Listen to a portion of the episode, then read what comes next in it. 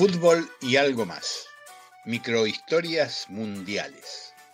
Recuerdos, curiosidades, anécdotas, perfiles y postales para calmar la ansiedad en la espera del Mundial de Qatar.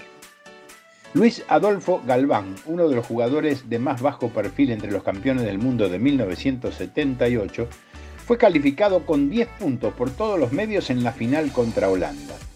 Fue aquella una actuación superlativa que no sorprendió de todos modos a nadie, porque ya venía jugando en un altísimo nivel desde que César Ruiz Menotti lo convocó a mediados de 1977 para ser parte del plantel. Por aquellos tiempos, según recuerda la revista Gráfico, Carlos Timoteo Grigol le había hablado maravillas del marcador central de Talleres. Es un gran tiempista, sabe cuidar la pelota, maneja bien el fondo, le dijo. Menotti ya lo tenía en la mira. Sabía que Galván no tenía un gran físico, pero sí mucha personalidad y necesitaba Menotti una alternativa para Daniel Killer, que se perfilaba como titular para el 78.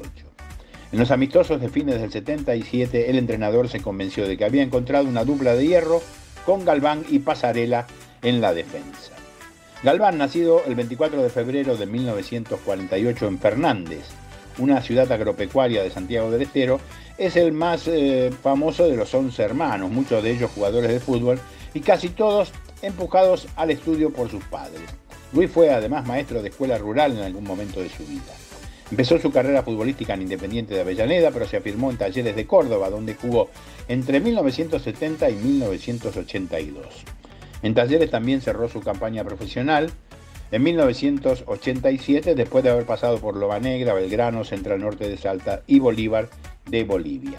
Tiene el récord de ser el jugador que actuó en la mayor cantidad de partidos con la camiseta de Talleres. Luis Galván es el mejor marcador central de la historia, asegura Roberto Marcos Zaporiti, que fue su entrenador en talleres y también ayudante de Menotti en el 78. Hoy Galván entrena al equipo femenino de talleres para seguir cerca del fútbol de algún modo. Hoy opina que Lionel Scaloni sigue los pasos de Menotti en el sentido de prestar atención a jugadores que no están en la consideración general y en eso de explotar al máximo las virtudes de cada uno, dejando que el jugador haga lo que más sabe hacer y se desempeñe en el puesto en el que se encuentra más cómodo.